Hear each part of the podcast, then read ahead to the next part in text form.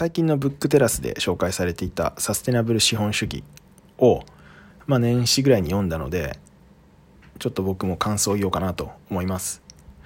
まあ、タイトル通りサステナブル資本主義っていうのを提唱している本なんですけども、まあ、前半で地球を株式会社に例えて現在の資本主義の現状とかあとは問題点を浮き彫りにしていくっていうのがあるんですけど、まあ、それがすごく分かりやすかったんですよ。で面白いなと思って読み始めたんですけど、まあ、この本全体を通して、まあ、投資家マインドを持った消費者が大事みたいなことをずっと言い続けてるんですけどこの考え方がすごく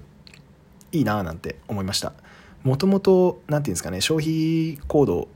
は一種の投票だみたいなことをよく言われるし、まあ、その通りだなとも思うんですけどなんか正直言葉尻がなんか